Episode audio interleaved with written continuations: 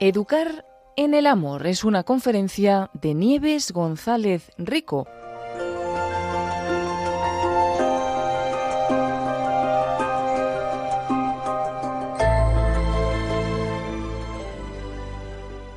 Bueno, mm, vamos a, trabajar este, este tema que es el camino del corazón y realmente, pues, eh, dices, yo trabajo Desarrollo y Personas, una fundación que está al servicio de las familias, pero hacemos sobre todo educación para el amor, afectiva y sexual. El año pasado vimos 5.000 chicos y chicas en los colegios. Y entonces, pues, eh, acompañando clases, escuchando tantas cosas, te das cuenta de que no basta estudiar idiomas, que está muy bien, informática, que es estupendo, eh, académicamente ser buenos, poder entrar en la facultad que uno desea, porque al final dices, vale, eh, consigues hacer los estudios que, ¿no? para los que sientes que estás llamado, que tienes vocación, pero si cuando llegas a tu casa no te sientes querido, no vas a ser feliz. Sin embargo, a lo mejor muchos estáis estudiando mucho, fuerte. Os cuesta, no habéis podido entrar en la facultad deseada ¿eh? y estáis haciendo otra cosa o hacéis eh, la carrera deseada, pero el trabajo que encontráis no es justo el que habíais soñado. Y sin embargo, si cuando volváis a vuestra casa tenéis la experiencia de vivir un amor que merezca la pena en la vida, seréis felices. Y uno entonces ve la balanza que la familia y el trabajo son dos pilares de la vida adulta, pero que hay un pilar, ¿eh? que es este, que es la vocación a la que Dios nos llama, que es amar, que es importante que se cumpla bien. Realmente, si vemos eh, la sociedad en la que todos vivimos, sobre todo en la que os movéis vosotros, yo lo veía por mis hijos, ¿no? Que, bueno, pues ya van teniendo sus añitos. Pues nos damos cuenta que hay características que no vivíamos nosotros, no hace tantos años, ¿no? Se vive muy deprisa, se vive muy deprisa. Y, por ejemplo, en el microondas tú metes las cosas y se hacen muy rápidamente. No sabe una cocina, una comida en el microondas como la hacía mi abuela despacio, en la cazuelita de barro, lentamente, pero no importa que no sepa igual, lo que importa es poder comer sin complicarse mucho la existencia. Entonces van vuestros padres y tú vas, ¿no? Sacas del congelador una cosa, la metes en el microondas, te lo comes. Como además tenemos invernaderos, tenemos alimentos todo el año. Si queréis un tomate, no hay que esperar a que madure al sol. Ahora estamos comiendo los tomates de la huerta. Pero dentro de unos meses comemos los tomates de invernadero. Y no saben lo mismo el que ha madurado al sol que el que te traen del invernadero. Pero lo que importa es poder tener el tomate. ¿Por qué vamos a esperar a que madure el tomate lentamente al sol?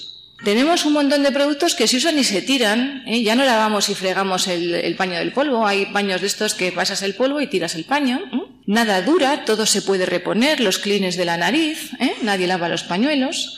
Y no solo nada dura y todo se puede reponer, sino que tú vas al supermercado y además tienes marcas diversas y puedes probar, ir probando a ver qué marca te gusta más. Nos hemos hecho muy precavidos. Tenemos los adultos seguros de casa, seguros de coches, seguros de vida.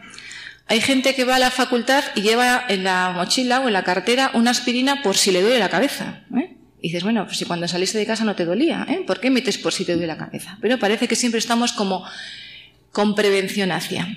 Además, inventamos la realidad. Sabéis que hay juegos de ordenador donde tú te metes en tu ordenador con tu juego y decides la casa que quieres tener, los habitantes de la casa, si tiene habitaciones o no tiene habitaciones, es decir, que tú vas organizándote la existencia y entonces las barreras entre lo virtual y lo real se van borrando. Es real lo que nos cuenta la televisión, lo que nos relatan los periódicos, son reales las guerras que, nos, eh, que llegan hasta nosotros, lo demás parece que no existe. Y cuando uno opina, y parece que opina desde su libertad, pues muchas veces está repitiendo toda esta información que es la que está accediendo a tu casa, ¿no? De hecho, personajes de la televisión se ven más que muchos familiares. A lo mejor tardas en ver a tu primo o a tu prima muchísimo más que lo que ves a personajes que semanalmente entran en tu casa a través de la televisión. Estudiáis muchos años, luego vais a tener trabajos precarios, vivís mucho tiempo en el hogar y ¿por qué uno se va a ir de casa si vive muy bien en casa? ¿eh? Cuando un joven empieza a ganar un salario, normalmente ya no lo da a los padres como se daba antiguamente, se queda con su salario. Además puede invitar el novio a la novia a casa, incluso de vacaciones con el novio y la novia. ¿eh? Los padres generalmente dan todo hecho. Entonces, eh, es responsabilidades que antes exigía muy rápidamente, pues ahora ya el ritmo de vida en las familias está cambiando mucho. Las mujeres nos hemos incorporado al trabajo y entonces se escucha con muchísima frecuencia decir a madres que han sido madres y esposas, deciros a vosotras, tu hija sea independiente, ¿eh? tú estudia y sea independiente, como si la persona fuese independiente, si somos criaturas constantes y criados a cada instante, tu hija sea independiente. Primero realízate, luego ya te planteas si te vas a casar, tener hijos, pero el matrimonio y los hijos se conciben como que a nosotras las mujeres ¿eh? pues nos va a limitar nuestra posibilidad de realizarnos. Y es curioso porque lo están diciendo, lo que os digo, vuestras madres, ¿eh? que muchas de ellas pues seguramente han trabajado en su casa, no han trabajado fuera de su casa y su vida ha sido cuidar al esposo, ayudaros a crecer a vosotras porque dejar un hijo en el mundo, ¿no? Bien formado, bien amueblado, pues dices, no hay tarea ni trabajo más importante. Si os fijáis, veréis que eh, con mucha frecuencia en todas las familias hay gente que cohabita, es decir, se vive con el novio y con la novia sin vínculo matrimonial. Y te dicen, bueno, ¿y por qué hay que casarse? ¿Por qué hay que casarse? ¿Qué es el matrimonio? ¿Qué es el matrimonio? Esta es la pregunta. Además, además, se ha perdido la fe. Hay toda una generación que es la vuestra que no entiende que la fe pueda tener algo que ver con el deseo de felicidad que tiene el corazón. Entonces, si el deseo que tengo de ser feliz no tiene nada que ver con la fe, yo no necesito la fe, yo lo que deseo es ser feliz. Y vivimos entonces en una nueva evangelización, ¿eh? en los barrios, en las parroquias, en los institutos, en las universidades y en los puestos de trabajo. Realmente cuando se rechaza así el matrimonio, se hace risa de todo esto, dices, bueno, ¿tú qué estás rechazando? Es decir, ¿de qué estás haciendo bromita? A lo mejor estás haciendo bromita de lo que nosotros que tenemos fe y somos cristianos, tampoco, ¿eh? tampoco es el matrimonio una formalidad, un espectáculo, una, el negocio de la lista de bodas, ¿no? Una tradición que, en la que uno se introduce pues porque toca. También a veces, con respecto al matrimonio, eh, este rechazo que empezamos a ver en los jóvenes y no entenderlo, es porque la maravilla y la sorpresa que supuso conocer a una persona, el otro día un chico que no ha podido venir al encuentro, iba a venir, que se echó una novia en febrero, me llama y me dice todo emocionado, tengo una novia que es la bomba, te la tengo que presentar. Digo, vale, yo digo, bueno, cuando conozca a la novia me pareció muy maja, pero vamos, lo de la bomba se lo parecía a él, ¿no? Que es lo que tú sientes cuando tú te enamoras, la bomba, te la tengo que presentar, ¿no? Y es bonito cuando uno empieza a hacer esta experiencia, ver eso, la maravilla que este chico siente ante la presencia de esta chica por la que ha descubierto esa predilección y la tristeza que da cuando ves eh, a parejas adultas, matrimonios adultos, donde uno se ha acostumbrado al otro y lo empieza a dar por supuesto. Tú te acostumbras a las cosas bellas de la vida y las das por supuestas. Tú vas al baño, abres el grifo y tienes agua. Sí, pero si yo voy a Huachipa, Lima, dentro de un mes, a la zona de ladrilleros ni hay grifos ni hay agua. Y entonces para nosotros abrir Llegar al baño, abrir el grifo y tener agua, que es un regalo, nos parece, vamos, una costumbre, lo damos por supuesto. O ir a casa y comer todos los días, tantísimos regalos que recibimos. También el afecto de las personas que son importantes para nosotros, ¿no? ¿Por qué la gente, los jóvenes, se vinculan en experiencias de pareja, eh, tienen relaciones prematrimoniales, relaciones sexuales, sin vínculos definitivos? Pues te dicen muchas veces que es que lo que tiene que primar es el amor. ¿eh? Es decir, que nosotros Estamos juntos pues porque nos queremos, no, necesitamos ningún vínculo ¿eh? de ningún tipo y que permaneceremos así el uno con el otro mientras que lo que vivimos sea fuerte y esté intacto. Esto lo describe muy bien Denis Sonet en un libro que es Descubramos el amor. Dicen también que convivir y implicarse sexualmente aporta experiencia. Yo eh, he escuchado a gente adulta que tiene dificultades en su vida matrimonial decir, fíjate, es que fue mi único novio, fíjate, no tuvimos relaciones hasta que nos casamos, a lo mejor si las hubiésemos tenido no nos había sucedido esto.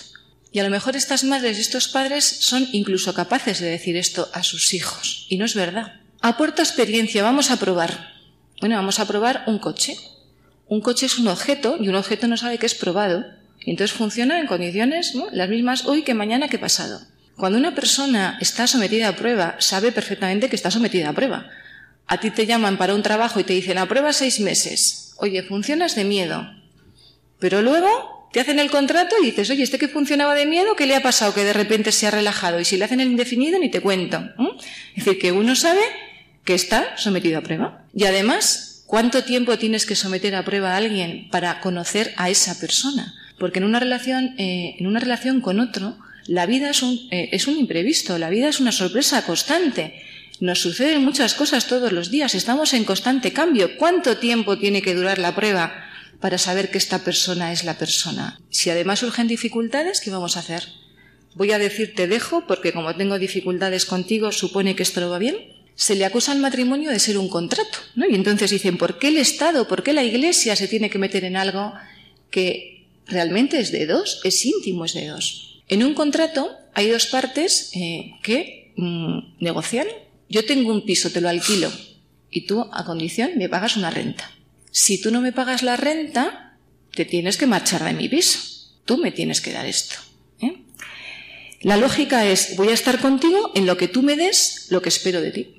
Entonces, en estas uniones a prueba se funciona así, vamos, vamos a empezar a vivir juntos, pero si tenemos un problema y tú no me das lo que yo espero de ti, yo me siento libre de marcharme. Es absolutamente contractual.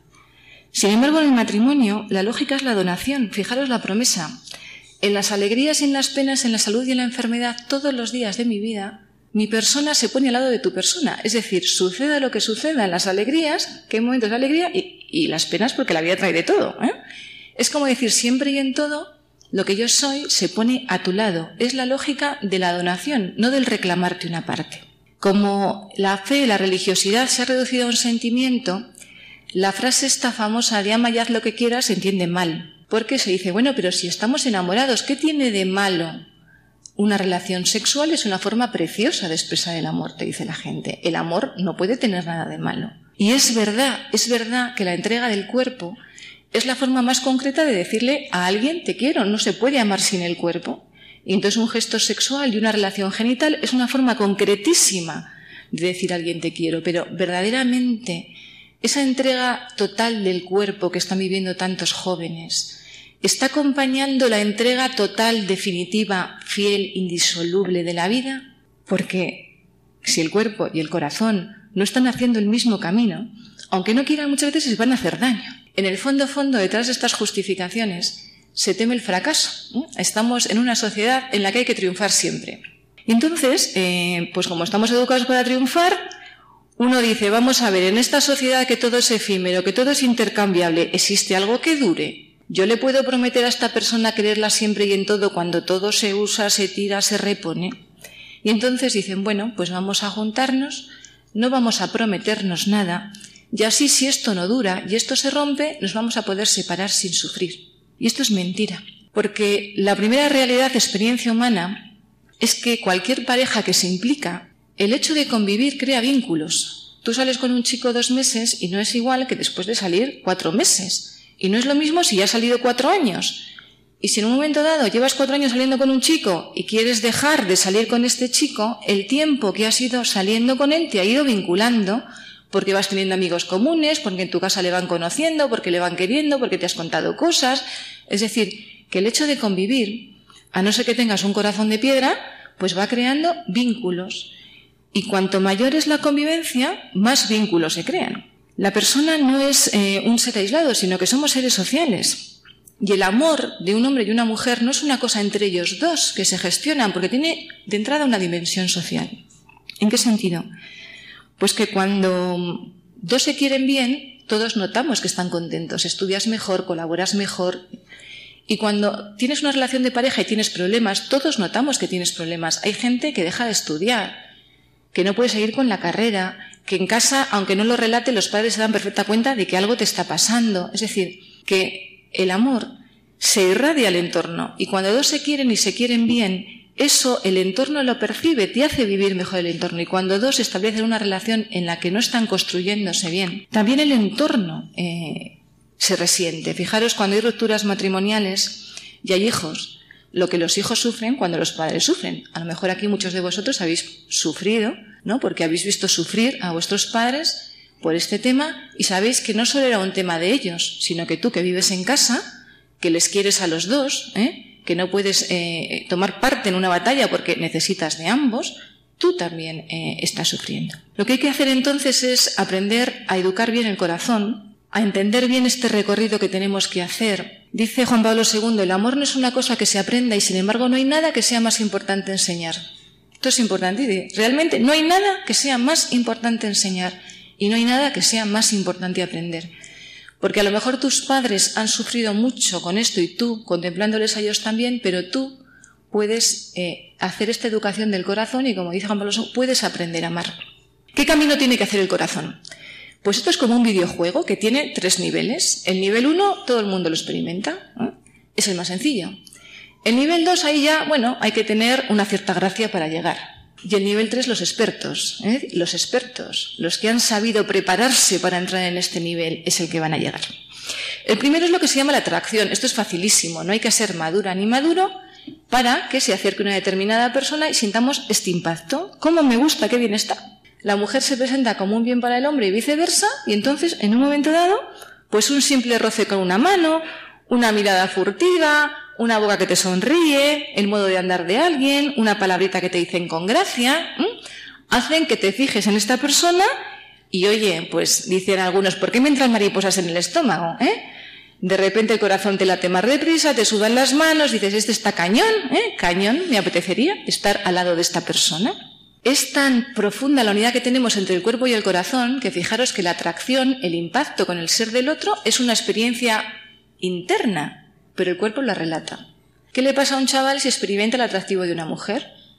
Pues que el cuerpo lo relata y entonces vive esto que se llama la excitación sexual, el pene, porque recibe sangre y puede vivir la erección. Y las chicas dicen, están salidos, estos están salidos. ¿eh? Y la respuesta es, están bien hechos. Estos están bien hechos. ¿eh? Y como están bien hechos, tienen esta unidad profunda entre el cuerpo y el corazón, que a veces nos empeñamos como en separar lo que Dios ha creado intrínsecamente unido. También la mujer, cuando vive el impacto del hombre, de la presencia de un hombre que la impacta, vive esta misma experiencia, solo que es una experiencia interna físicamente y es más discreta. De ahí la diferencia entre ser atractiva y ser provocativa. Una cosa es buscar ser atractivo porque el cuerpo es como la tarjeta de visita, es lo primero que los demás ven de ti cuando te conocen. No a todo el mundo nos sienta lo mismo, eh, igual los mismos colores, Y otra cosa es ser provocativa, que es no ayudar a que la mirada del otro se dirija a ti como persona, sino que vaya a una parte de tu cuerpo que le está provocando especialmente. Ser atractivo es justo, ser provocativo es una pena porque al final el amor se va a dirigir a la persona y tú tienes que ayudar a ordenar la mirada del hombre o tú tienes que ayudar a ordenar la mirada de la mujer. ¿eh? Cuando uno se pregunta el porqué de la atracción, el porqué de estos impulsos, bueno, pues porque tenemos, unos impulsos sexuales que por la genitalidad nos llevan a la búsqueda de la vida, o sea, el coito transmite también la vida. Por eso el impulso sexual, la atracción, eh, forma parte del amor humano, pero no es lo mismo, no es lo mismo, ¿no? En este sentido, la típica pregunta, ¿y me pueden gustar muchos a la vez? Pues sí, si hablamos del nivel 1, te pueden gustar muchas personas a la vez, porque Dios los dones los reparte perfectamente. No hay nadie que acapare todos los dones. Y este porque tiene unos ojos preciosos, el otro porque tiene una sonrisa estupenda, el otro porque tiene un carácter que da gusto, el otro porque es muy listo, el otro porque siempre está dispuesto a acompañarte, es decir, que te fijas, pero fijaros, es muy bonito ver que para percibir el atractivo también hay un tema de mirada. Los padres seguro que a vosotros os ven guapos. Si yo pregunto a los padres de cada uno de vosotros, ¿cómo es tu hija? Guapísima. ¿Y tu hijo? Oh, estupendo, ¿eh? ¿Y por qué los padres a los hijos siempre les vemos estupendos? Porque les miramos con afecto. Entonces es esa mirada que es capaz de percibir del otro lo mejor, lo mejor, ¿no? Por eso una chica de un chaval puede decir, jo, este qué atractivo es, y su amiga dice, ¿y tú qué le ves? Pues si yo no le veo, es que tú le ves. ¿Tú qué le ves? ¿Eh? Y dices, ¿y quién, ¿y quién tiene el problema de miopía? ¿La que ve o la que no ve? ¿Eh? La que ve y dice qué atractivo es, es este, es porque tiene una intensidad, una forma de percibir ¿eh? que capta cosas que tú, que estás despistada, no ves. Es como el que va por el campo y ve las amapolas en primavera, ve que el tono de verde no es el mismo, y el otro va a piñón fijo con la música metida y no se está enterando ni que hay amapolas, ni que hay muchos tonos de verdes, ¿no? Ni que el día está precioso, ni fíjate las nubes, ¿eh? que uno puede ir por la vida y no ver mucho. Entonces el atractivo también, la capacidad de percibir el atractivo depende también de la mirada, de la capacidad de percibir la belleza de la creación que tenemos todos. El nivel 2 no lo vive todo el mundo. Aquí habrá gente que se habrá enamorado o que viva enamorada desde que tenía 5 años, ¿eh? que les hay que viven eternamente enamorados, y habrá gente que diga, oye, pues yo esto que estás diciendo, Nieves, pues ¿qué quieres que te diga? Está muy bien, pero no tengo ni idea, a mí no me ha pasado nunca. No hay una edad para enamorarse, pero es verdad que mm, acontece en la vida y acontece por sorpresa, ¿no? ¿Qué te pasa? ¿Qué, ¿Qué siente uno cuando está enamorado? Pues el enamoramiento es como una especie de espacio interior que tenemos que de repente te sorprendes porque te lo ha ocupado alguien. Y mm, si te hace caso ese alguien, pues sientes, te sientes el centro del mundo, pero como ese alguien no te haga caso, te sientes fatal porque como, es como si tu, valor, tu estima, empezase a depender de la respuesta de otra persona. Por ejemplo, el que esté aquí enamorado y se ponga a estudiar, se despista pensando en ese alguien. El que no está enamorado se despista pensando en el equipo de fútbol, en la liga, en lo que va a hacer dentro de dos fines de semana, en lo que hizo en verano, es decir, tú te despistas pensando en otras cosas, pero el enamorado en ese alguien. ¿Qué son los sentimientos? Los sentimientos es el modo en que la realidad nos afecta. La realidad nos afecta entonces nos provoca emociones. Y es muy importante valorar los sentimientos, porque si una cosa no me interesa no la miro y si no la miro no la puedo conocer. Eso, si a esta chica, a este chico le da igual, no le mira y como no le mira no le puede conocer. Si a mí no me da igual y le miro, entonces empieza el primer paso para acercarme, para entrar. Este es el sentimiento. Imaginaros que os subís a una montaña y os dan unos prismáticos. Entonces tú coges los prismáticos, enfocas bien y ves el pueblo que está abajo. Los sentimientos que son como los prismáticos te acercan a algo que estaba lejos, un chaval, una chica. Pero tú imagínate que la montaña con los prismáticos se desenfoca la lente, como si nos desenfocan ahora el cañón. No vemos nada. ¿Eso qué quiere decir? Que los sentimientos, siendo valiosos, si les damos poder de independencia, pueden impedirnos ver la realidad. Decir, tú me, tú me haces sentir a gusto, por eso me quieres, mentira. Porque la persona que te hace sentir a gusto en un momento dado te puede hacer sentir muy a disgusto. Piensa en tus padres. Hay momentos que tus padres te hacen sentir muy a gusto. Y momentos que tus padres establecen un límite, un criterio y te dicen esto sí y esto no. Y en ese momento que sientes que te han establecido una norma y un límite con la que te enfrentas, sientes rabia, impotencia, ¿eh? enfado, y son los mismos. Entonces, una misma realidad te puede provocar sentimientos distintos. La pregunta entonces es, ¿qué es lo verdadero, qué es lo justo, qué es lo que conviene? ¿Por qué tu padre te establece un límite? Porque este chaval en un momento dado, o esta chica, que antes te hacía sentir bien, en un momento dado te puede hacer sentir mal. A lo mejor te está también estableciendo un criterio, diciendo algo que te está costando escuchar. ¿Por qué te enamoras? Te enamoras porque Dios nos ha hecho para el amor. Entonces partimos del amor primero, que es nuestra familia, nuestro padre, nuestra madre, pero a una cierta edad empiezan a salir como los radares. ¿eh? El radar, porque uno intuye que hay un camino que es ya despegarse de ese amor primero del padre y de la madre, dejarán a su padre y a su madre, y que otra persona, otra persona puede llenar ese deseo del corazón que tienes de ser querido, de ser querido y de ser querido bien. Importante, no es un acto libre, te puedes enamorar de quien no te conviene no es un acto libre. Y entonces eh, dices, pero habiendo chicas tan majas, anda que enamorarme de esta, que objetivamente no es un bien para mí, y cuando el sentimiento y la razón chocan, también tenemos razón. cuidado, no hayas desenfocado la lente de los prismáticos. ¿eh? Y si con inteligencia, que para eso la poseemos, dices, esta persona no es un bien para mí, uno toma distancia hasta física y mental. No le regales ni un momento más. Ese espacio interior no le regales ni un momento más. Cuando uno se enamora, aparece el deseo de estar cerca de la otra persona y aparece el miedo a que te rechacen. A nadie le gusta ser rechazado. ¿eh? Entonces es importante aprender a ir despacio. No hay pudor en nuestra sociedad ni del cuerpo ni de los sentimientos. La gente enseguida muestra todo físicamente y muestra todo a nivel de sentimientos también y vas corriendo a contarle lo que sientes o dejas de sentir, cuando a lo mejor no merece tu confidencia. Y lo que hay que aprender es a ir despacio, a aproximarse despacio, a aprenderse a aproximar. Como si aquí hay montañeros, sabéis lo que es la aproximación a la montaña. Uno no empieza y sube de repente el pico así. ¿eh? Hay que saber aproximarse. Y te acercas de otra manera y, compartes, intentas hablar, intentas quedar y vas viendo si la otra persona te responde o te rechaza. Y cuando alguien que es importante para ti no te acoge, te das cuenta que no te acoge, no es porque tú no vales, será otra persona. Es decir, el deseo de amar que tienes es verdadero. La persona en la que has depositado esta experiencia, esta esperanza puede no ser la adecuada, la justa para ti. Pero no es un problema de tu valía, de tu estima, de tu atractivo, de tu capacidad. Es que será otro camino en el que se cumplirá el deseo. Es decir, uno no como que recela del deseo para ir de rebajas, va, es que esto es imposible, oye, ya me he acercado a tres y tres han pasado ampliamente de mí, esto para mí es imposible, no. Esto, en tu caso, se cumplirá de una manera que todavía no conoces. Cuando uno se enamora, idealiza mucho. Esto tiene un lado bonito, en el sentido de que ves de la otra persona lo mejor, ¿no? La ves, pues, mm. Y entonces tú te imaginas cómo puede ser. Y generalmente a esta persona se le atribuyen virtudes que no son reales. Y le cuentas a tu madre cómo es el chico que te gusta y cuando tu madre le conoce dice, ¿este de verdad es el que me ha contado esta? No porque tu madre, que esa es otra, ¿eh? que nunca jamás el que escogemos en la vida es el que el padre y la madre hubiese escogido para nosotros. ¿eh? Y entonces dices, bueno, mamá, que ahora que me tengo que casar soy yo. ¿eh? Deja de ponerle pegas al chico.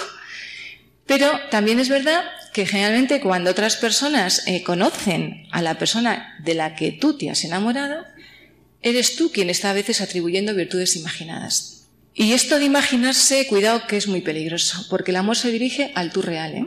Yo el otro día hablaba con una chavala que tiene un tratamiento médico, que mientras permanezca con esta medicación no va a poderse quedar embarazada. Se echa un novio al que ve fines de semana, con el que se plantea casarse y al que no le ha dicho que está tomando esta medicación. Y yo le he dicho, bueno, pues ¿por qué no se lo dices? Me dice, me ha dicho el médico que, es intrascendente. Y bueno, si es intrascendente, se lo cuentas. Y si no es intrascendente, también. Porque en el fondo, ¿qué miedo tienes a decirle a este chico que tienes esta enfermedad? Que precisas de esta medicación y que si no puedes prescindir de ella, no puedes quedarte embarazada. Es decir, tú no puedes alimentar en la imaginación del chaval una imagen que no es tu ser real, porque eso no es válido.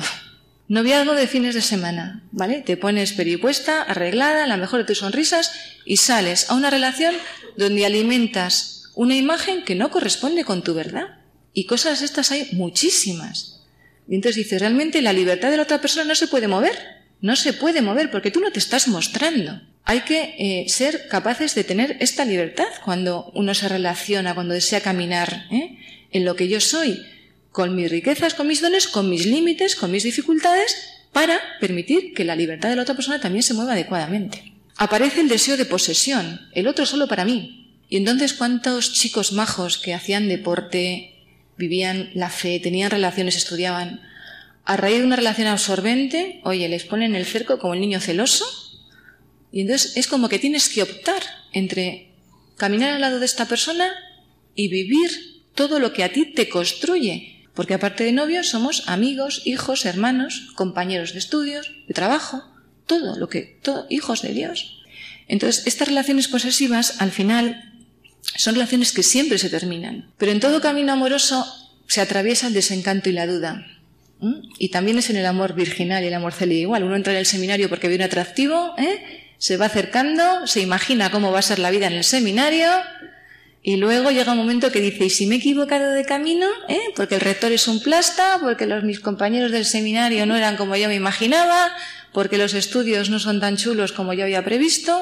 Y en la vida del noviazgo lo mismo, el grano que le adornaba mucho, de repente dices, oye, le queda fatal a este. Resulta que tiene un grano. ¿eh? A veces nos empeñamos en la relación con alguien y cuando por fin ese alguien camina a nuestro lado nos deja de interesar esta persona. ¿Por qué motivo?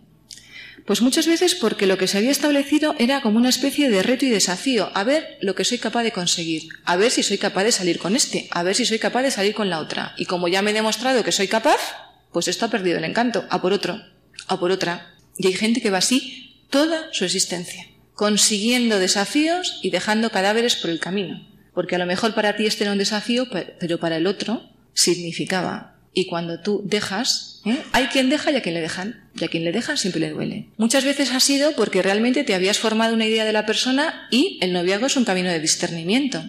Para eso es. Y entonces caminando con el otro ves que aquello que te imaginaste en la realidad no es así y que por lo tanto lo justo, lo justo es decir, oye, mira, veo que esto no es lo que a mí me ayuda, lo que mi corazón necesita y por tanto me parece que lo más honrado es que este camino que hemos empezado en un momento dado pueda permanecer el respeto, el afecto, la amistad, pero no la relación de pareja. Es distinto, por tanto, enamorarse de amar.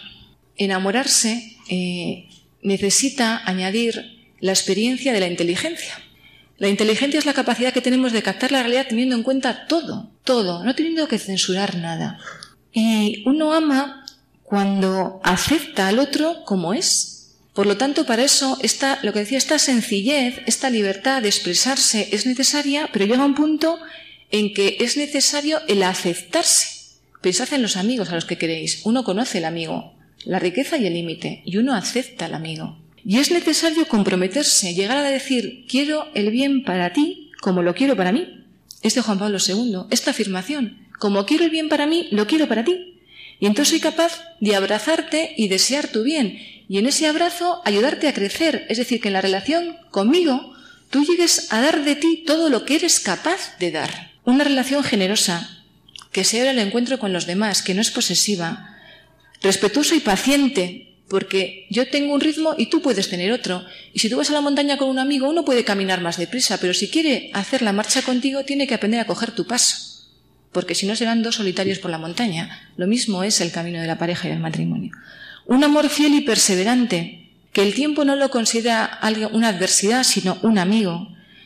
Un amor exclusivo, en el sentido que hay un espacio común solo nuestro, un espacio donde otros no entran, que no significa que otros no están en nuestra vida, pero que aparece una intimidad que es nuestra intimidad. El amor eh, madura cuando alguien es capaz de pronunciar tu nombre para quererte siempre mientras tú existas y para quererte en todo. Yo a veces en los colegios les digo, es que esta semana llega una niña de 14 años embarazada, el martes. 14 años embarazada, de 5 meses, que por suerte va a ir adelante con su gestación porque es un milagro que vaya adelante con su gestación. Por suerte va adelante con su gestación, aunque la circunstancia no es la ideal. Pues una niña de 14 años. Entonces dices, vamos a ver, este chaval, este chaval, el padre de esta criatura que está en camino, había pronunciado tu nombre, te había prometido quererte siempre y en todo. No. ¿Pero por qué es un mal chico? Porque no lo puede hacer. No lo puede hacer. Porque si ella tiene 14 y él tiene 16 o 17, uno no puede entregar una vida que no posee, que está empezando a hacer que la tiene toda por delante. Y entonces es como pisar el acelerador con lo más externo, que es lo corporal, sin haberse construido uno, sin haber sido capaz de crecer en la capacidad de entrega. El amor conyugal es precisamente esa entrega recíproca de dos personas. Para caminar en la vida, a esta niña la van a acompañar sus padres, que van a ser abuelos y padres a la vez. Pero no porque el chico sea mal chico, digo, porque no lo puede hacer. El amor conyugal es un hombre adulto, una mujer adulta con un amor adulto que son capaces de construir una unidad que es distinta del resto de las realidades que existen, porque igual que la persona es única y irrepetible, cada matrimonio es a su vez único y irrepetible. No existirá otro matrimonio que atraviese las mismas circunstancias, en el que confluyan los mismos temperamentos, en el que se encuentren las mismas historias que estos dos que se entregan. Dice el catecismo, la pasión más fundamental es la atracción que el bien despierta, el amor causa el deseo del bien ausente y la esperanza de obtenerlo, y este movimiento culmina en el placer y el gozo del bien poseído. El amor causa el deseo del bien ausente. Tú eres un bien para mí. Y entonces yo me muevo para poner mi vida al lado de tu vida. Y eso causa, dice, placer y gozo. Placer físico, placer real de tenerte en la vida. Pero también gozo, alegría de saber que no es que el cuerpo se encuentra con otro cuerpo, sino que una vida se encuentra con otra vida. Una relación abierta, fecunda, para recibir a estos hijos que necesitan del padre y de la madre, pero no es una, fecundidad biológica, también una fecundidad espiritual, porque hay matrimonios que no van a poder tener hijos. Se hacen vivir el uno al otro y hacen vivir a su entorno. Porque padres y madres, pues es como en el, amor virginal, ¿no? El amor célibe. Hay una entrega, ¿no? Del cuerpo al Señor y hay una fecundidad, una paternidad y una maternidad misteriosamente distinta. Entonces, lo que uno vive, a veces en la juventud, es la atracción con una fuerza tan grande que el atractivo te hace pensar que lo que vives es el amor. La atracción es, decíamos, el nivel que te abre a un camino que se tiene que transformar en una tarea. No es lo mismo atraerse, enamorarse, que amarse. Por eso es importante que aprendáis a educar el deseo, educar bien el deseo, diferenciar el impulso del verdadero deseo. Me decía uno, para que entendáis el ejemplo, uno que tiene un problema de sobrepeso. Y, oye, el chaval se fatiga y ya tiene una serie de, bueno, de consecuencias. Me decía, yo deseo adelgazar. ¿Vale? Pasas por, la, por una pastelería y ves una visiña de crema y eres un goloso. A las 7 de la tarde una visiña de crema, un goloso, ¿eh? Lo normal es que el impulso sea, entro y si tengo el euro y medio o lo que me cueste, me lo compro y me lo como. Ese es el impulso. Uf, qué avisiño de crema. ¿vale? ¿Cuál es el deseo? es que deseo adelgazar. Bueno, pues si el deseo es que quieres perder peso, tienes la libertad y la capacidad de escuchar este deseo que es verdadero, ordenarte, chico, sigue paseando por la acera, mira, deja de mirar la visina y mira de frente, pasa de largo y no te lo comas. Tienes cerca una que está muy buena, es que está cañón. Y encima le tengo a tiro para meter la mano. El impulso, hombre, tendrías que estar mal hecho si no te sale el estirar la mano y tocar un poco. El impulso puede ser este. ¿Cuál es el verdadero deseo? Claro, si el deseo está tan bajito, ¿eh? tampoco cultivado, porque los deseos se educan, ¿eh? los verdaderos deseos se destapan, porque a veces se nos ponen como una coraza que ya no sabemos lo que deseamos en la vida. Y dices, no, es que mi deseo es meter mano a quien pueda, vale, pues entonces vas bien, mete mano. ¿eh? Si dices, no, yo lo que deseo de verdad es encontrar quien me quiera como me merezco y poder amar. Chico, ordénate, porque el impulso se percibe, se experimenta, pero tú tienes este factor que es la libertad que te permite ordenar este impulso para una finalidad adecuada. Te regalan una moto y te gusta la velocidad. ¿Por qué no vas a sentir el impulso de coger la moto y ir a todo? ¿Qué deseas? Es que deseo seguir viviendo, a ser posible con cabeza, no dejarla pegada en un árbol. ¿eh? Bueno, pues coge la moto ¿eh? Y coge un ritmo adecuado, ¿vale? No te digo que no te subas a la moto, pero cada gesto sexual que vive una pareja cambia la relación. No es lo mismo al conocerse que al mirarse, al mirarse que al tocarse, que darse un beso. Es decir, cada gesto que se va viviendo va dejando una historia en la que tú vas haciendo un camino que forma parte de ti. Cambia una relación. Y cuando tú te has dado cuatro besos, decir de repente, esto no va bien, quiero dar dos, es mucho más difícil que si de entrada dices, no, yo es que de verdad deseo dar dos y no deseo dar cuatro. Porque siempre recoger velas de pasos que se han ido produciendo no es imposible, pero es verdad que objetivamente es mucho más difícil. Por tanto, había que aprender a hacer esto. Una cosa es decir, está cañón, vale chico, pues aprende a hacerte amigo. Aprende a hacerte amigo.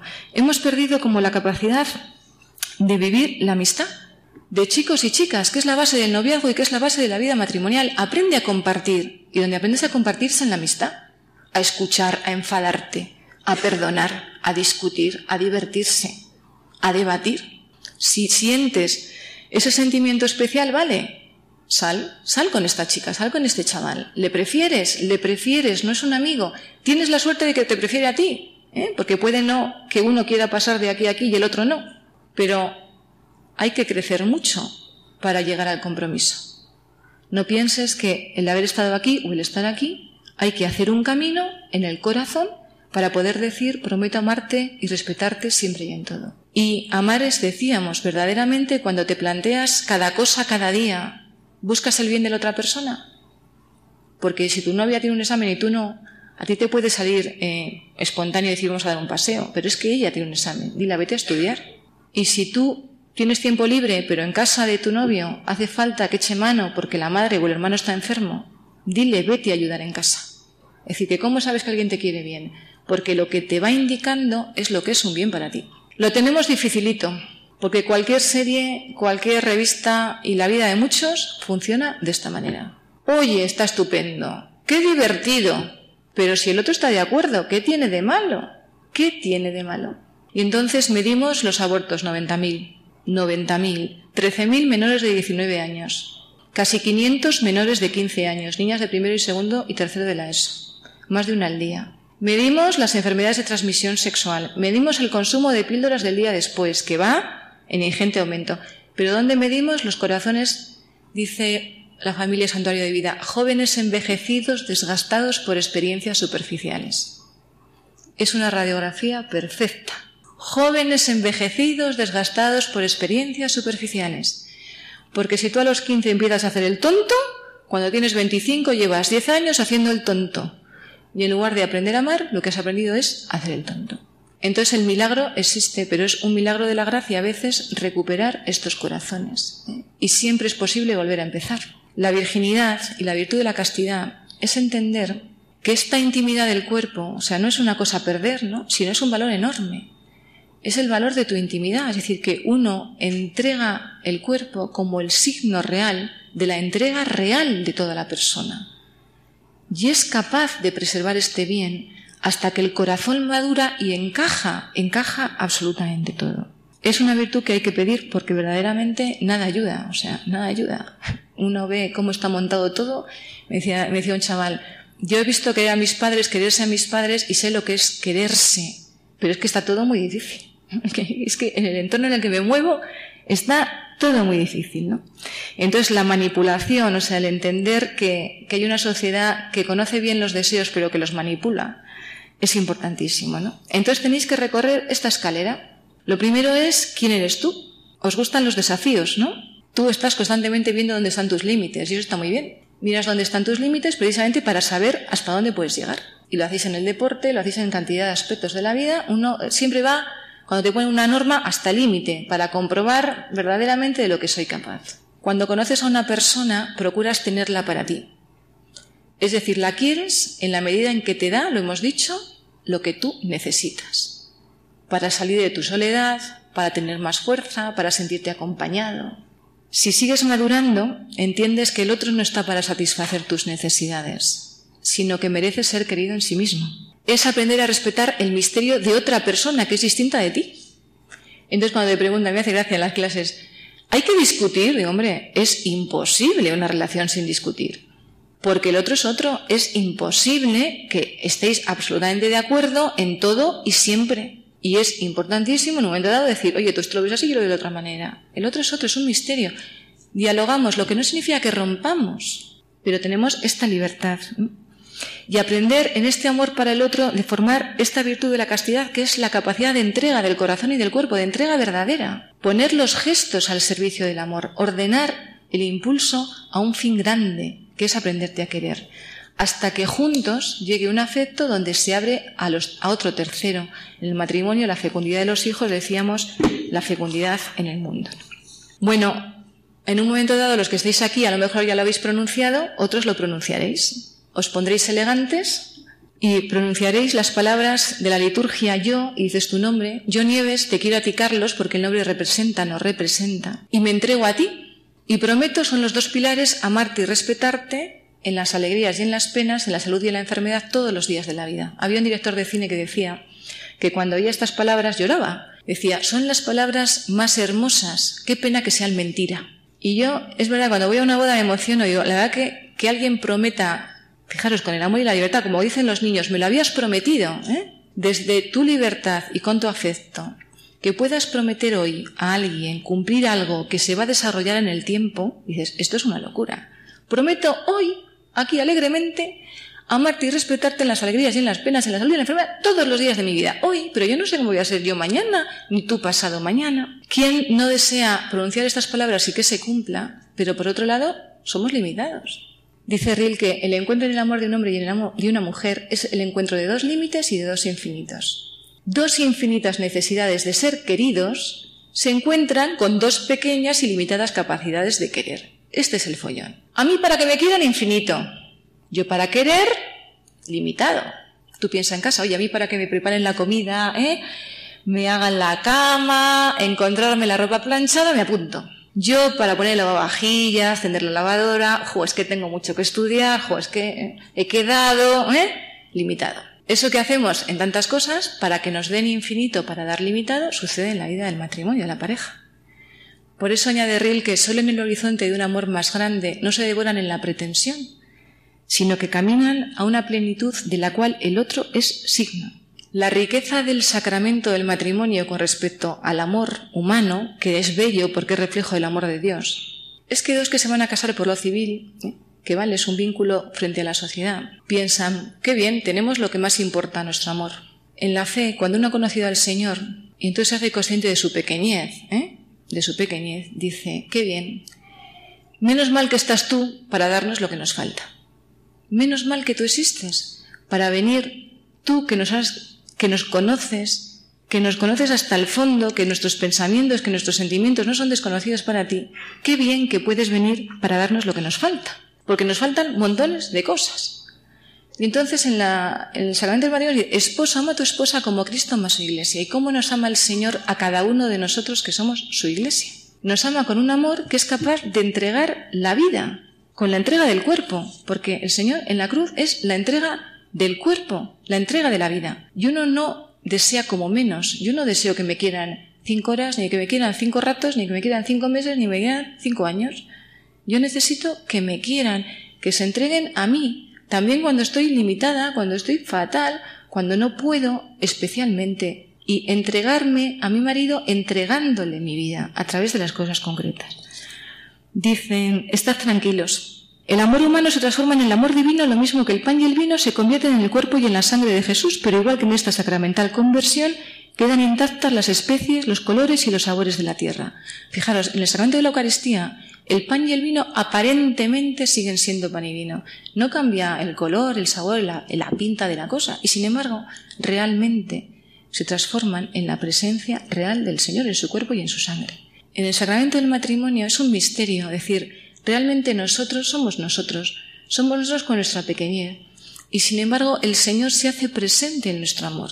Uno le ha invitado a su relación y le dice, ven a nuestra casa, ven entre nosotros. Dice Santa Catalina de Siena, si tomas un vaso y lo llenas en una fuente y al mismo tiempo bebes sin retirar el vaso, aun bebiendo hasta saciarte, el vaso no se vaciará. Pero si lo apartas del chorro de la fuente, apenas empieces a beber, el vaso quedará vacío. Amad cada día más a Dios y os amaréis el uno al otro cada vez más, porque Dios no consume el amor sino que lo fortalece. Y en él os fundaréis mucho más de lo que pueden ligarse dos cuerpos o compenetrarse dos almas ya que Él está más cerca de vosotros que vosotros mismos, y os ama indeciblemente más de lo que ese ser se ama a sí mismo. Pero eso todavía es poco. El amor humano no es tan solo una imitación del amor de Dios, es sino una manifestación de ese amor. Amamos con su mismo amor. El amor de Dios ha sido derramado en nuestros corazones, con el Espíritu Santo que se nos ha dado. Es aparece la capacidad de amar con su mismo amor. Y nada podrá jamás desligar al hombre de Dios. Si nosotros podemos abandonar, podemos traicionar, ¿eh? pero el Señor permanece fiel. Entonces, solo si hacemos también siendo jóvenes en el noviazgo este camino de decir, a ver, a ver, ¿en qué estamos fundando nuestra relación?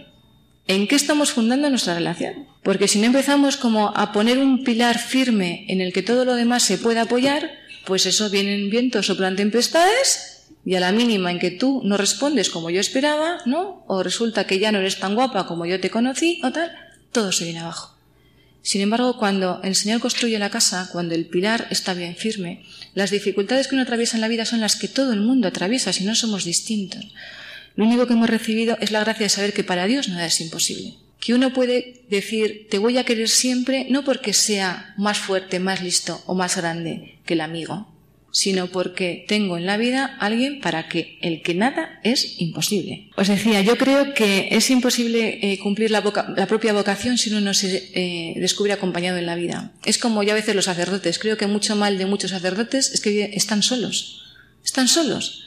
entonces un sacerdote tiene que vivir acompañado de sus hermanos sacerdotes, vivir acompañado del pueblo que es la iglesia también que le sostiene, porque si no al final se aleja de todo, de todos, se aleja incluso del Señor y se hace un funcionario y un solterón.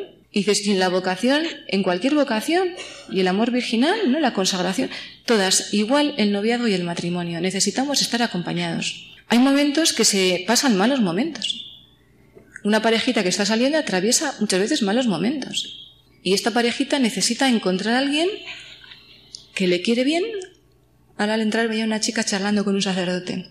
Y pensaba qué suerte poder tener a alguien en la vida a quien depositar lo que a uno le importa en el corazón y recibir una ayuda. Muchos en el mundo lo considerarían un signo de debilidad. ¿Tú qué le tienes que contar a este? ¿Qué pasa? ¿Que no eres capaz tú sola de saber lo que te conviene? Y no es verdad.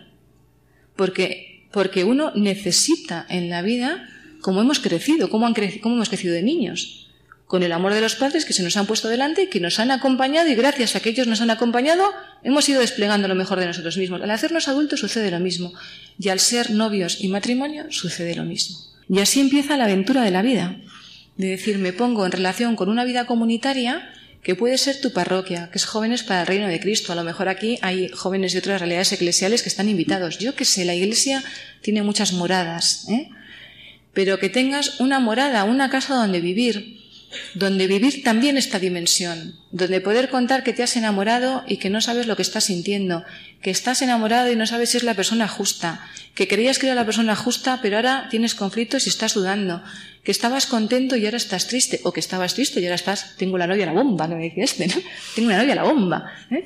Poder compartir también las miles de alegrías que surgen cuando aparece este camino, poder discernir si estás maduro para el compromiso, el amor se aprende mirando a otros que se aman y viviendo con estos otros. No se aprende en libros de autoayuda, ¿eh? de cuatro lecciones para aprender a amar, sino que se aprende viviendo una experiencia donde tienes gente que hace esta experiencia y que te acompaña a ti para que tú puedas ir clarificando tu camino. Y eso no es no ser adulto, eso es ser inteligente.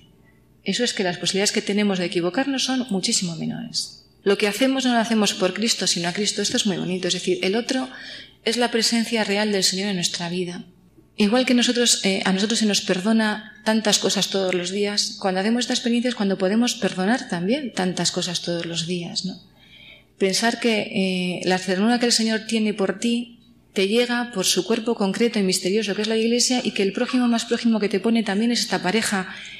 Para mí, mi esposo es la tarea de mi vida el matrimonio, que es un sacramento, es que es la tarea de mi vida. Si yo digo, yo soy médico y mi vocación es curar, es una tarea, sí, pero la tarea más fundamental es mi marido. Y tengo que ordenar el resto de las tareas para cuidar esta relación. Os tocará a muchos hacer elecciones. ¿eh? No se puede ser eternamente novio uno en Granada y otro en Vigo. Y dices, no, es que yo tengo, resulta que mis estudios están aquí, y todo en la vida. Entonces el tema es ¿Quién es el otro para ti? Es la presencia, eres llamado, porque si eres llamado al sacramento del matrimonio, eres llamado a esta vocación, a esta tarea real, que encarna también una presencia real, y tienes que saber ordenar el resto de las cosas. Y el resto de las cosas que se ordenan no son cosas que perdemos, porque al final es la vida la que se gana.